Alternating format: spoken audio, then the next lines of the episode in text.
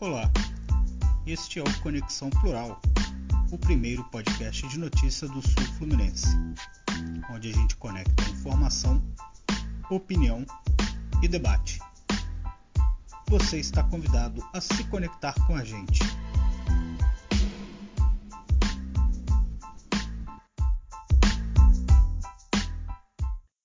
Olá, seja bem-vindo, seja bem-vinda a mais um episódio do Conexão Plural, o primeiro podcast de notícias do Sul Fluminense.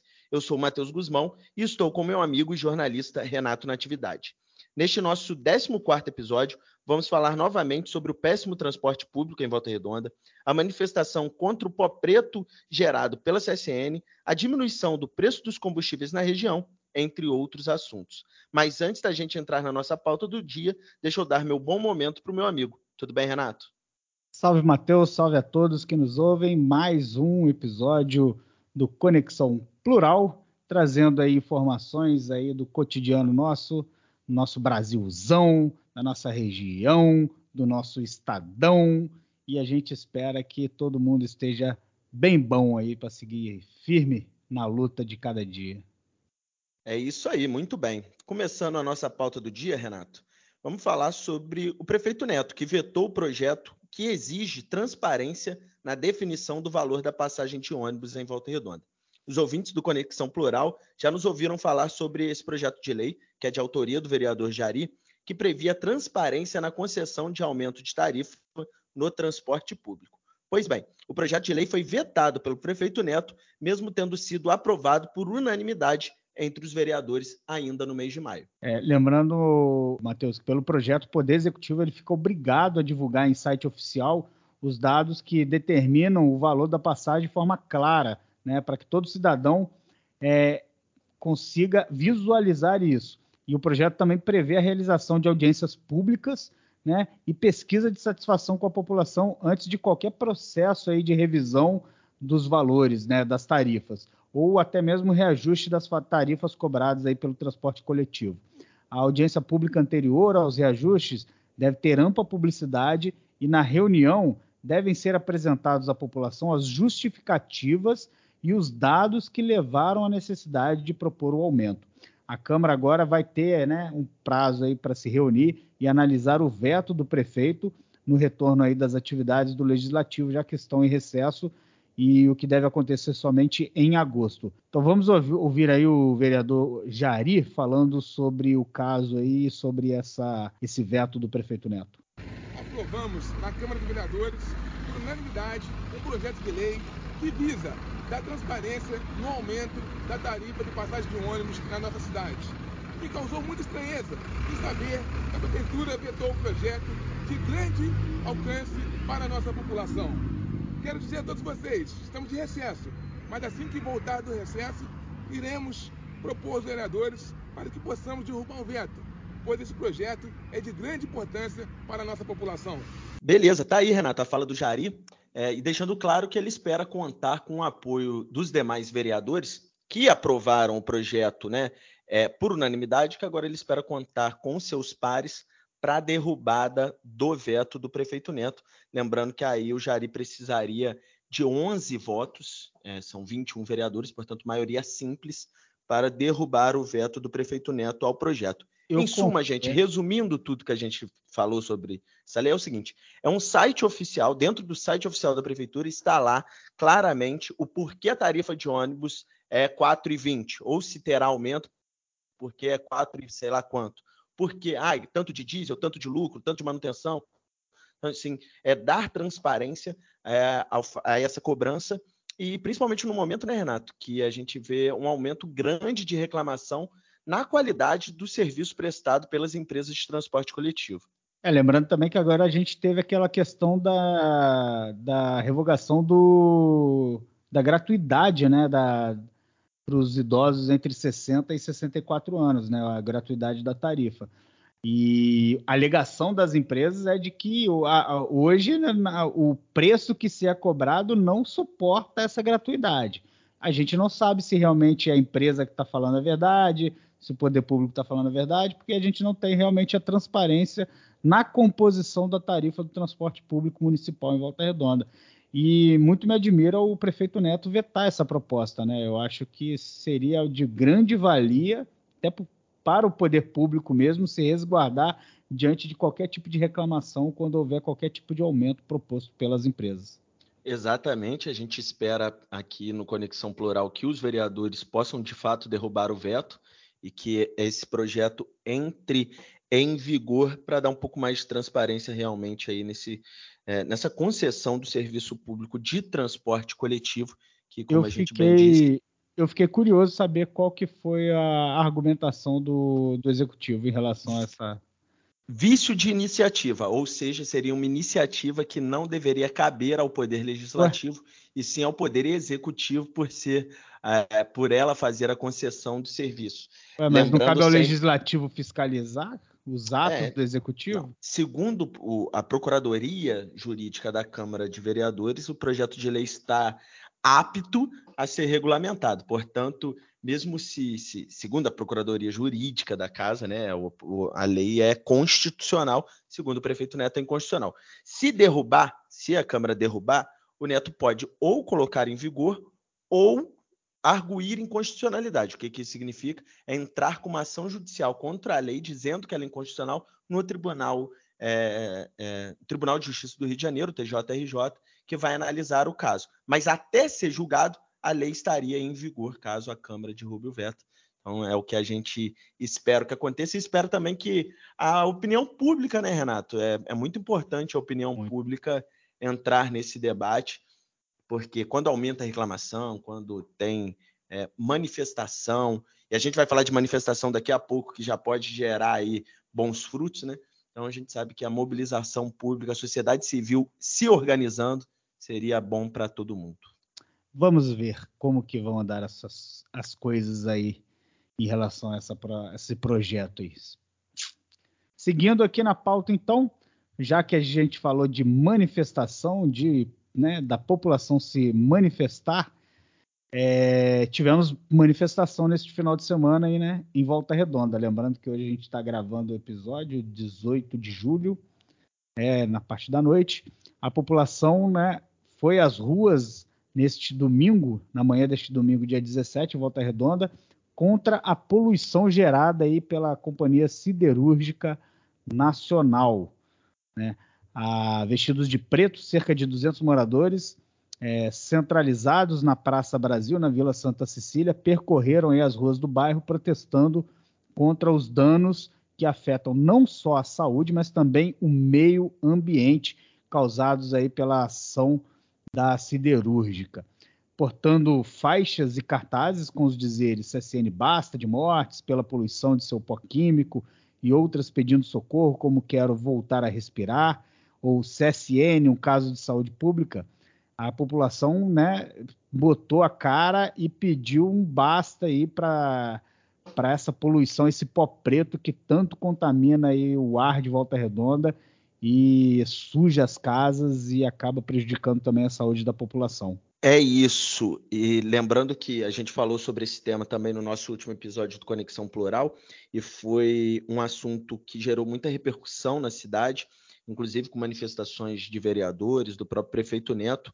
E aí, na última semana, a prefeitura divulgou que recebeu um documento pela qual a direção da CSN se compromete a tomar ações emergenciais para reduzir, e aí essa parte é muito importante, que é para reduzir a sensação de aumento da poluição atmosférica na Ou cidade. Ou seja, só a sensação, né? Seja, é tratar para... o sintoma e não a doença.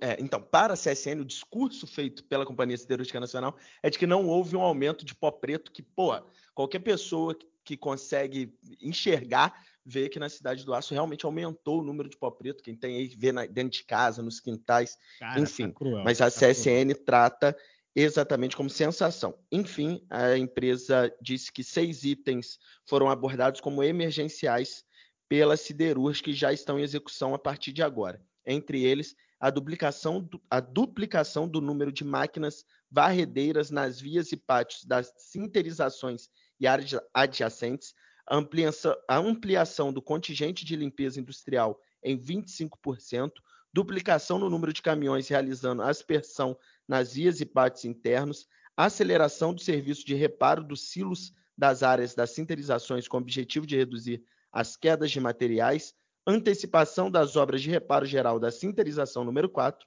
e a contratação imediata de nova empresa especializada para manutenção dos precipitadores das três sinterizações antes das suas trocas definitivas que irão ocorrer até agosto de 2014. Lembrando que a CSN tem um TAC, termo de ajustamento de conduta, assinado com o INEA em 2018, que prevê investimentos milionários aí na sua usina Presidente Vargas, que é para realmente diminuir a poluição atmosférica aqui em Volta Redonda.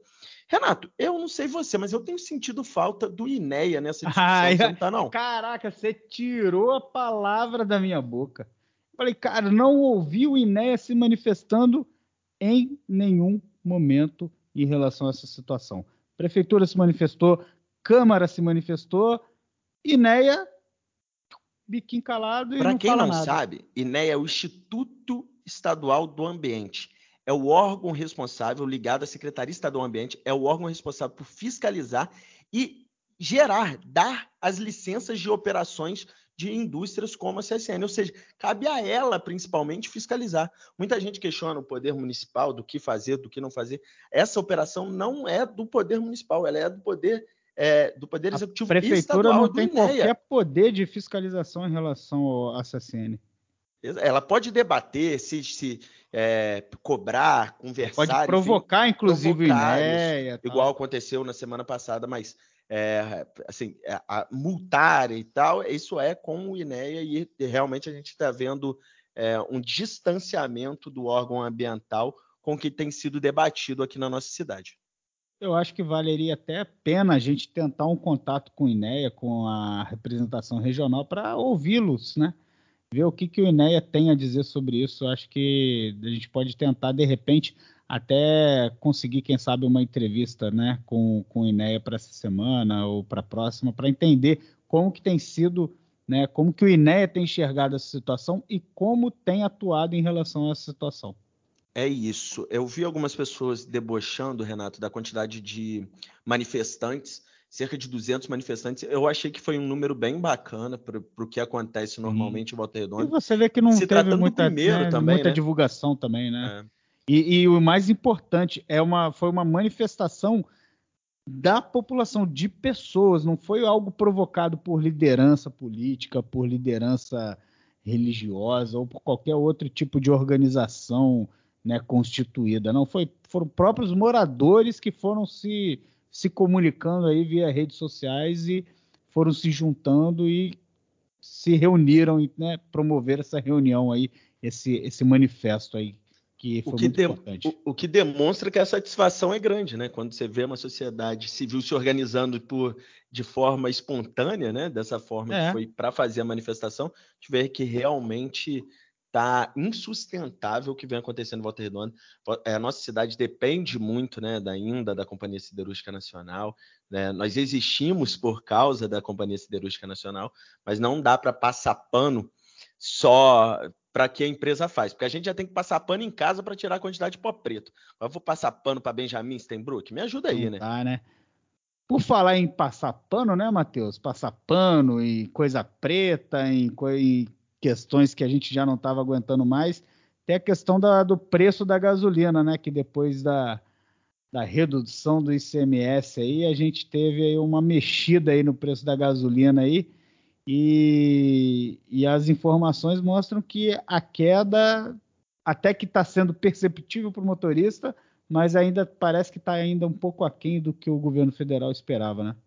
É, Renato, o preço médio do litro de gasolina caiu R$ 1,63 em uma semana em Volta Redonda, segundo o levantamento da Agência Nacional de Petróleo. Segundo o órgão, entre a semana de 3 a 9 de julho, o preço médio da gasolina ficou R$ 6,12.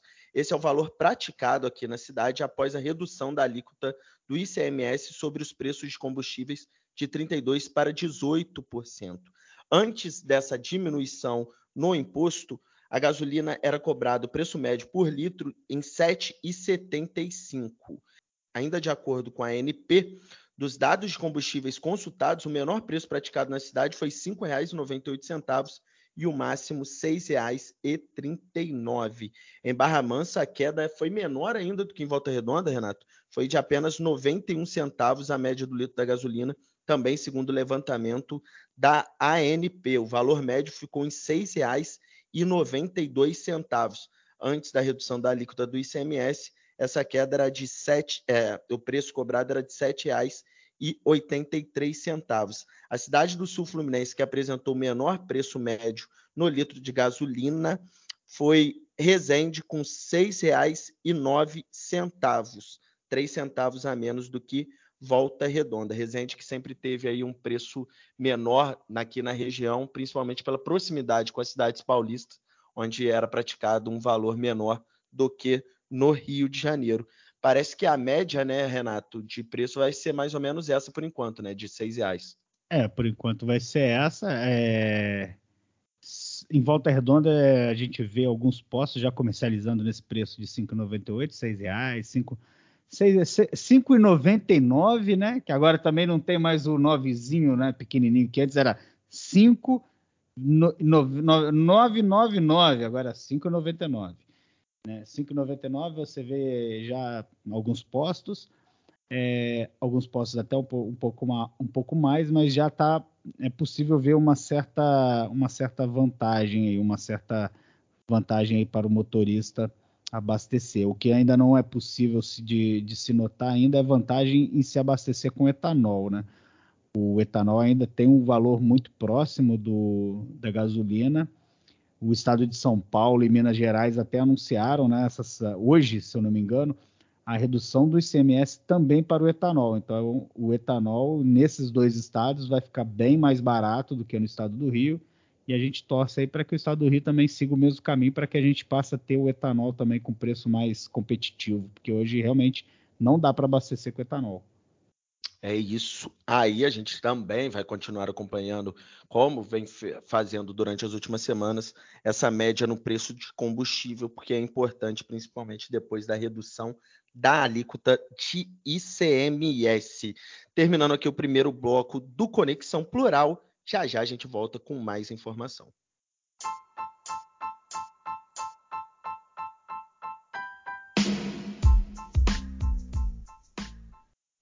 Voltando para o segundo bloco do Conexão Plural, o primeiro podcast de notícias do Sul Fluminense. E com a informação importante, hein, galera? Volta Redonda começou a vacinação de crianças de 3 a 4 anos contra a Covid-19. A Secretaria Municipal de Saúde começou nesta segunda-feira, dia 18, a vacinação contra o novo coronavírus em crianças de 3 e 4 anos de idade. A vacina aplicada é a Coronavac, liberada pela Agência Nacional de Vigilância Sanitária, a Anvisa. E a recomendação é que sejam feitas duas doses do imunizante no intervalo de 28 dias. E aí, atenção, em oito unidades básicas de saúde estão aplicando essa primeira dose em crianças de 3 e 4 anos e o horário é de 9 horas às 16 horas. As unidades são as que ficam no bairro Rústico, Jardim Paraíba, Jardim Ponte Alta, Retiro 2, Belo Horizonte, São Luís, Volta Grande e Santa Cruz. Portanto, galera, não é para ir em todos os postos, são somente esses oito pontos de vacinação. Os pais ou responsáveis devem apresentar a caderneta de vacinação da criança, comprovante de residência, CPF ou cartão do SUS. Portanto, galera, não vamos deixar de vacinar os nossos pimpolhos, que a gente está vendo uma redução drástica no número de mortes pela Covid-19 e isso é graças à vacinação, é graças à ciência. Vacinar. Não tem cloroquina que salva ninguém, não. O que salva mesmo é a vacinação.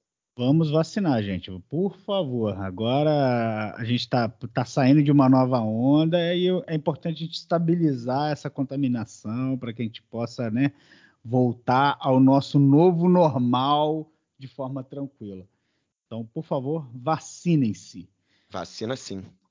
E por falar em Volta Redonda, em saúde, o Hemonúcleo, né, a prefeitura divulgou o Hemonúcleo de Volta Redonda, anexo ao Hospital São João Batista, está precisando com urgência de doadores e a necessidade maior está nos seguintes tipos: sangue A positivo e O negativo. E esses tipos sanguíneos estão com estoque mais baixos e necessitam aí ser repostos com mais urgência. No entanto, é, a prefeitura informa que todos os doadores são bem-vindos à unidade. Para doar o sangue é necessário ter entre 16 e 69 anos, estar bem de saúde e pesar acima de 50 quilos, estar descansado, ter dormido pelo menos aí 6 horas nas últimas 24 horas, não estar em jejum e nem ter ingerido alimentos gordurosos ou bebidas alcoólicas no dia anterior à doação. No dia da doação, o voluntário ele deve apresentar à unidade um documento de identidade com foto. Para ser doador, é preciso ainda manter um estilo de vida saudável, não ter comportamento de risco e respeitar o intervalo mínimo entre as doações, que é de 60 dias para homens e 90 dias para mulheres.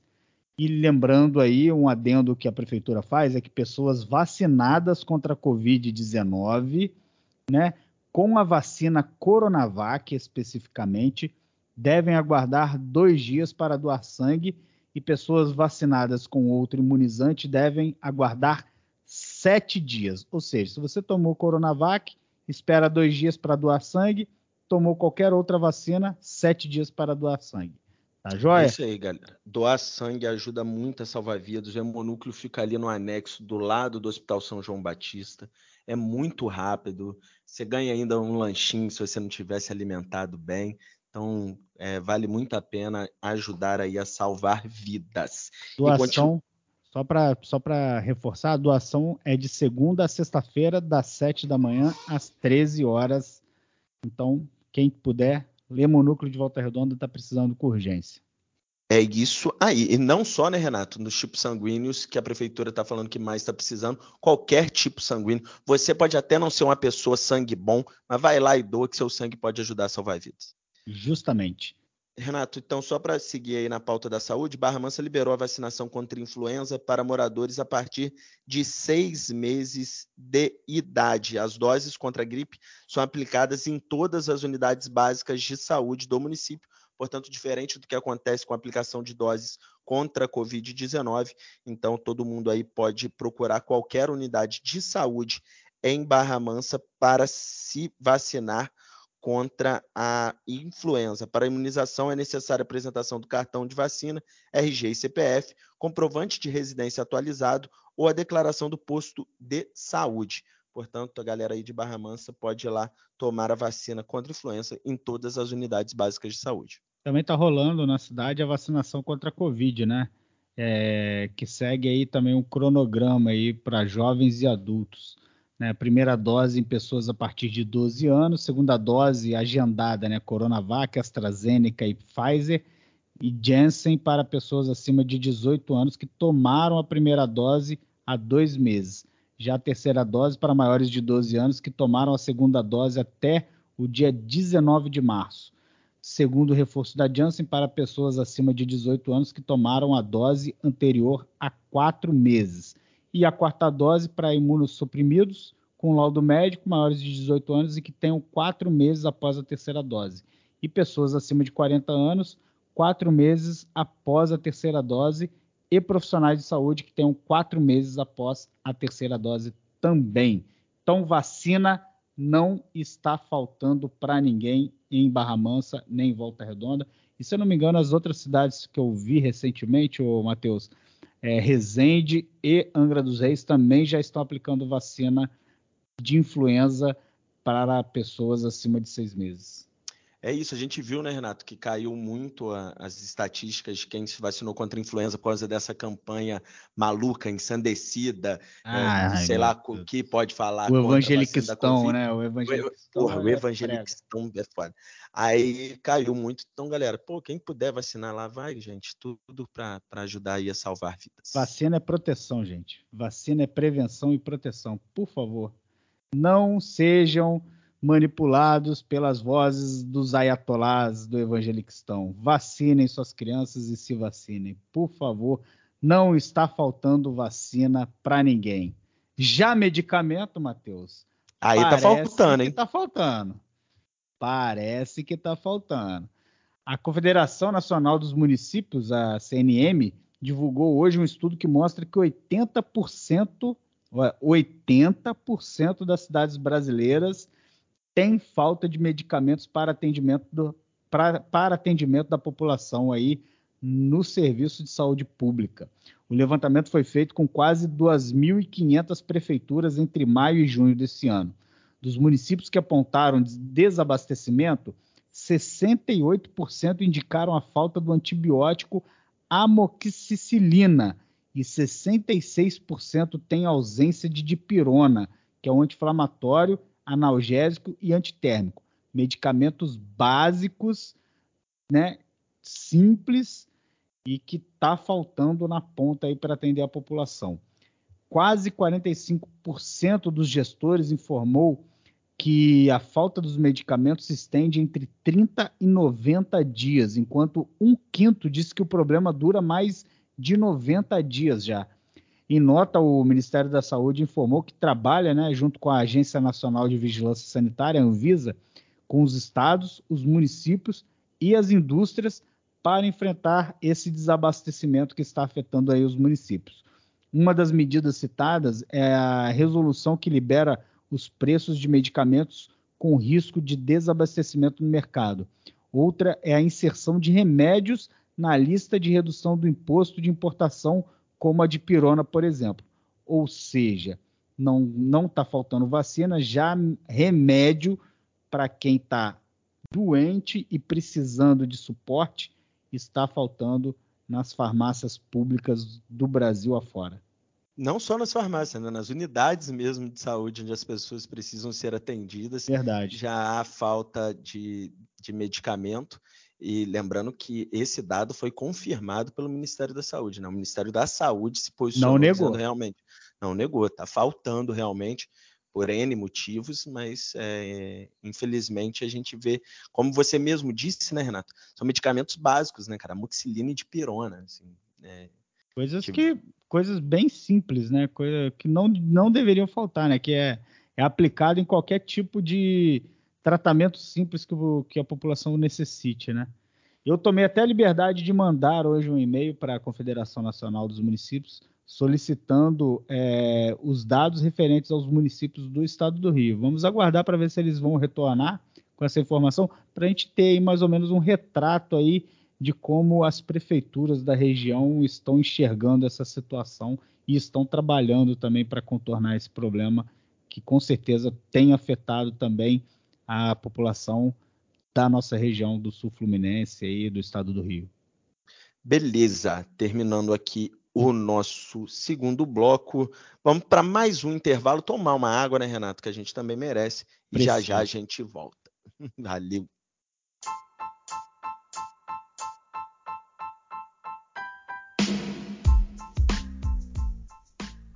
Voltando para o terceiro e último bloco desse 14º episódio do Conexão Plural. Vamos voltar falando sobre política. É que a nova pesquisa Quest para o governo do Rio de Janeiro demonstrou empate técnico entre os dois primeiros colocados. O governador Cláudio Castro tem 24% dos votos, Marcelo Freixo 22%, Garotinho, Anthony Garotinho 6% e Rodrigo Neves também 6%. A pesquisa ela foi feita com uma margem de erro de 2,8 pontos percentuais. Foram entrevistadas 1.200 pessoas, cara a cara, face a face, entre os dias 8 e 11 de julho. O primeiro cenário da pesquisa ainda apresenta o Antônio Garotinho como possível candidato, ele fica em terceiro com 6%, só que União Brasil, seu partido, está cada vez mais próximo de anunciar apoio ao Cláudio Castro. A pesquisa também ainda mantém, o, o Renato, o Felipe Santa Cruz, do PSD, com 2%, Felipe Santa Cruz, que já desistiu da campanha e será aí vice do Rodrigo Neves do PDT, que também tem 6%. É, todos os cenários colocados pela pesquisa Quest, Renato, é, garantem aí como é, amplo favoritos para ir para o segundo turno o governador Cláudio Castro e o Marcelo Freixo.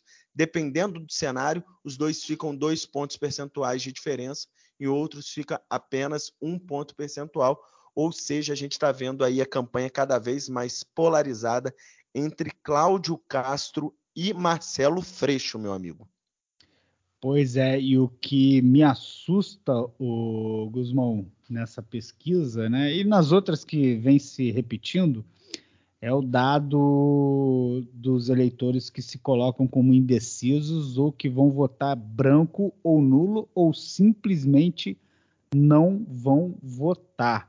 Um terço do eleitorado, segundo as pesquisas, né, vão fazer o, o, voto de revolta, ou seja, nem vão votar, vão votar em branco, vão votar em nulo, praticamente não vão dar seu voto para escolher nenhum dos candidatos. É, em alguns cenários chega a 30%, 29%, 27% de pessoas dizendo que vão votar broco, branco, nulo ou não vão às urnas. Assim, muito. Você pega o cenário 2. A descrença dois, tá grande, né? Você pega o cenário 2, por exemplo, que não tem o garotinho como candidato, né? É, são 38% do eleitorado dizendo que está indeciso ou que vai votar nulo ou branco, então, ou que não vai votar. É um, cara, é um número muito, muito alto, muito alto. É, isso também dá uma margem para quem é candidato acreditar em uma mudança, né?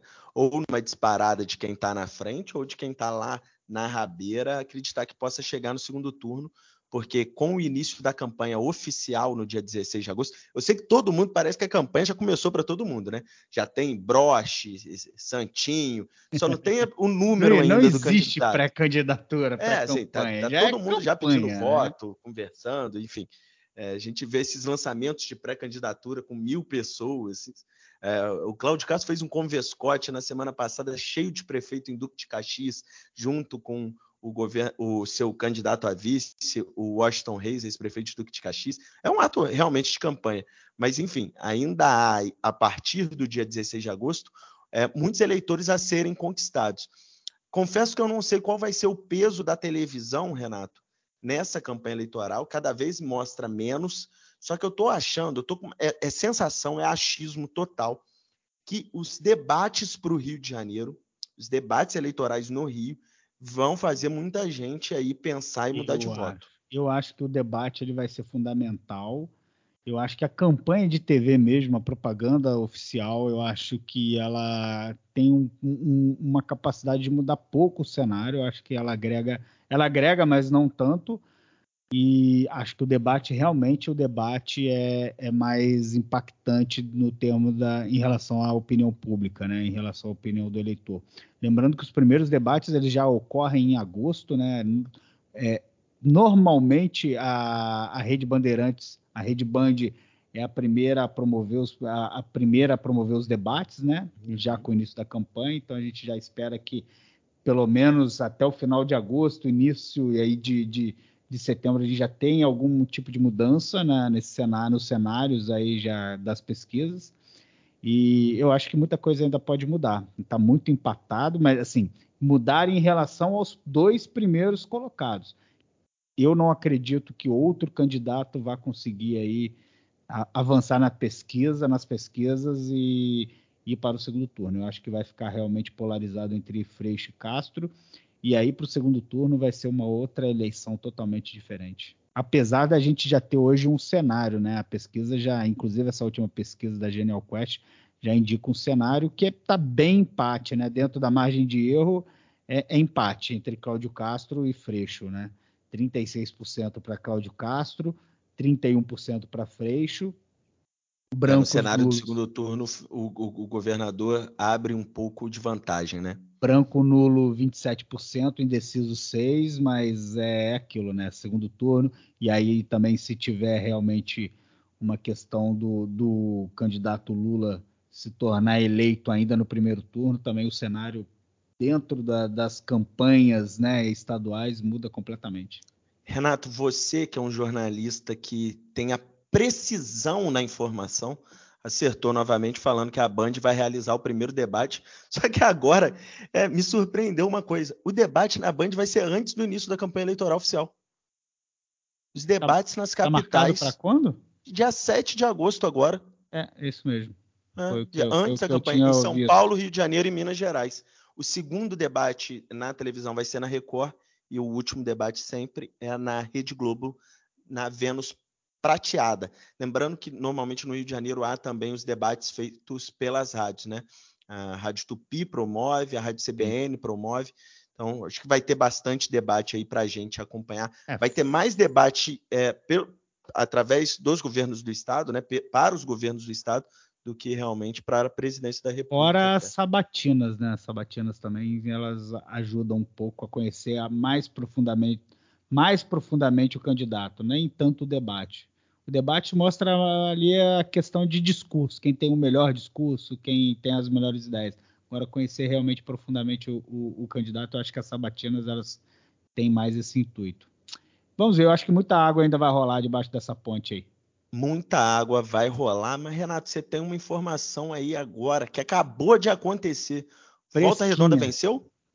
Fresquinha, né? Já vamos já caminhando para os finalmente desse episódio, vamos voltar, fa vamos falar do, do nosso glorioso voltaço Volta Redonda que acaba de vencer de virada o poderoso Manaus. E é uma, era um confronto Ó, direto. Não debocha do Manaus, não, que o Manaus estava na frente do Voltaço. confronto, confronto direto, né? O Manaus ele já estava com 21 pontos, o Voltaço com 20 pontos.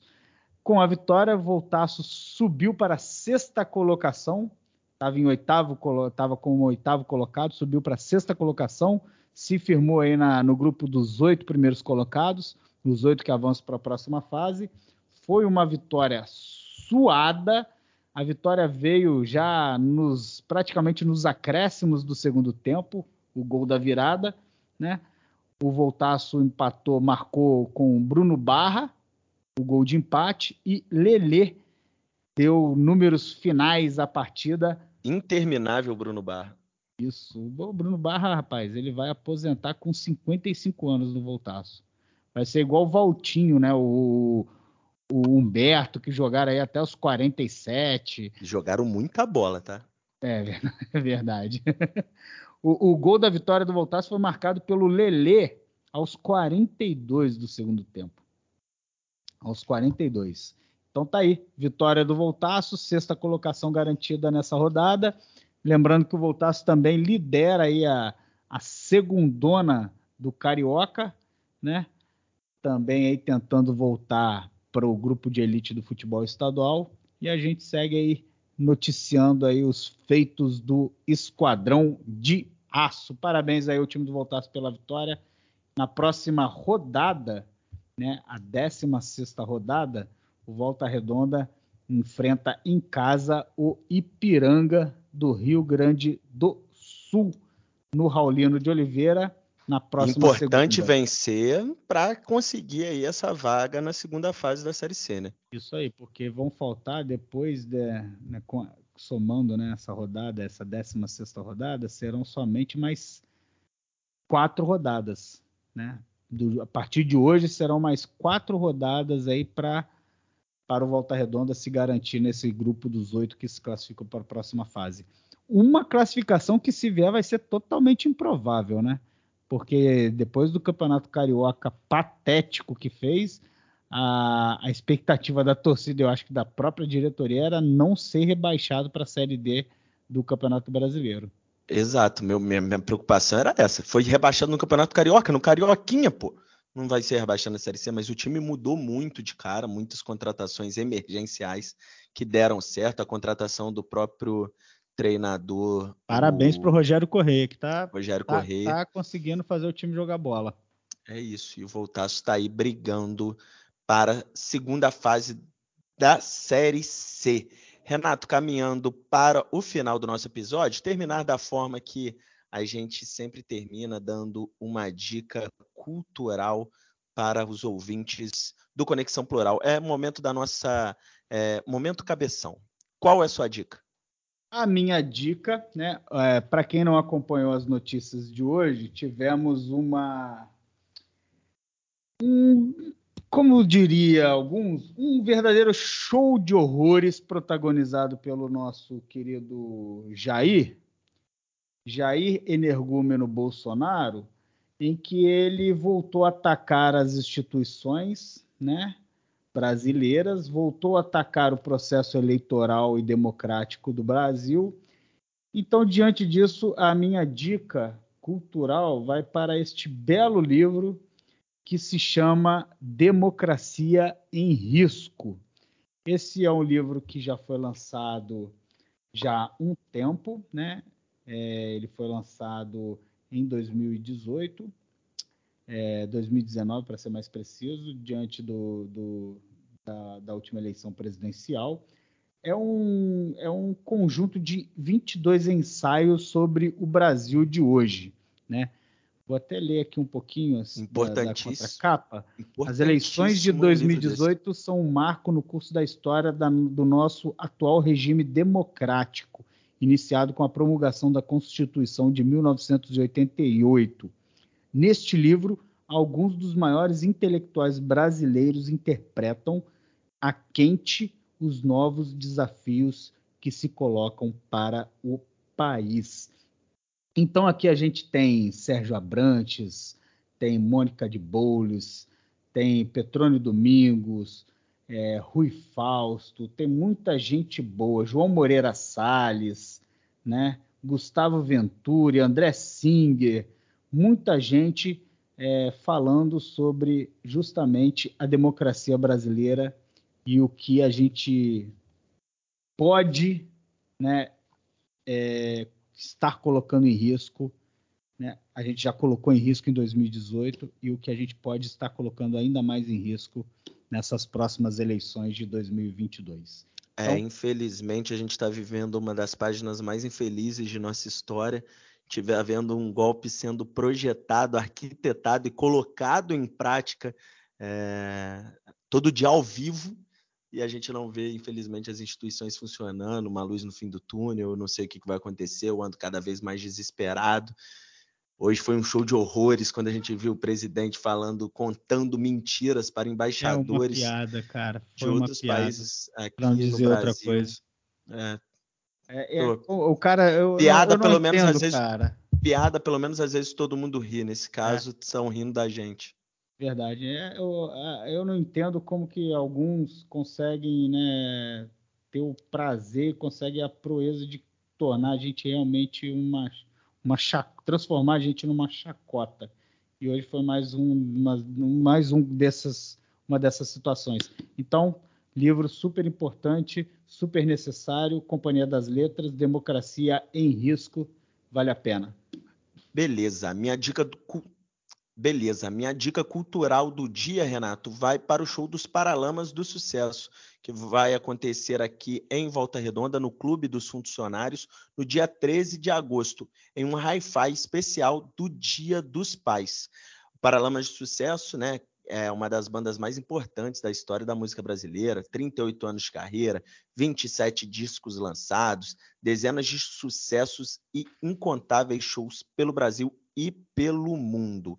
Em 2021, a banda deu início a um novo espetáculo, Paralamas Clássicos, em que olham para a própria história sob o filtro dos sucessos absolutos e cantam músicas que marcaram gerações como Alagados, Vital e Sua Moto, Óculos, Meu Erro, Lanterna dos Afogados e Aonde Quer Que Eu Vá. O evento é uma produção do Clube dos Funcionários com a Audio Company. Para quem quiser adquirir o ingresso para o dia 13 de agosto no show do Paralamas, pode ir lá na secretaria do clube ou pelo site guicheweb.com.br.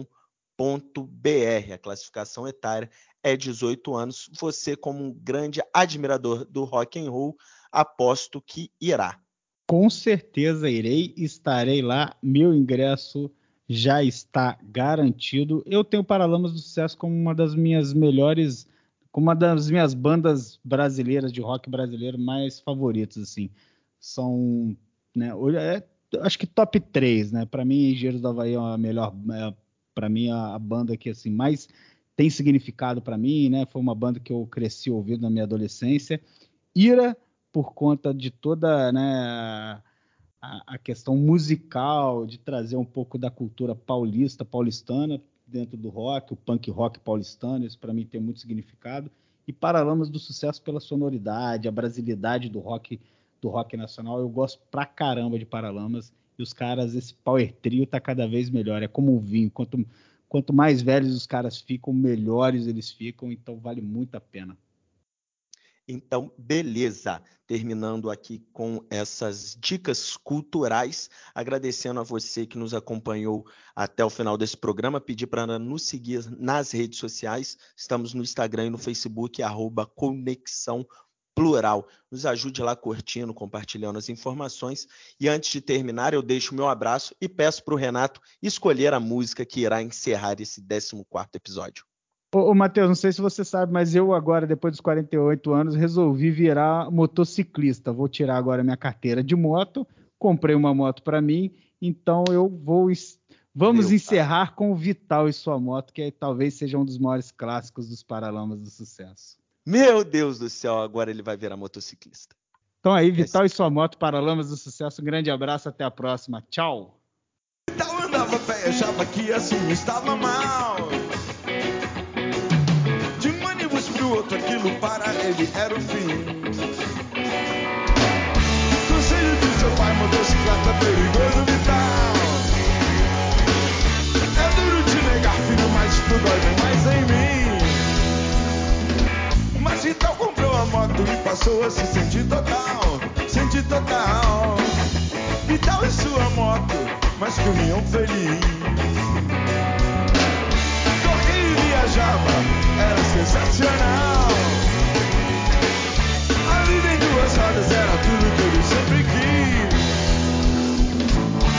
A se sentir total com seu sonho de metal. Yeah. Já passou a se total com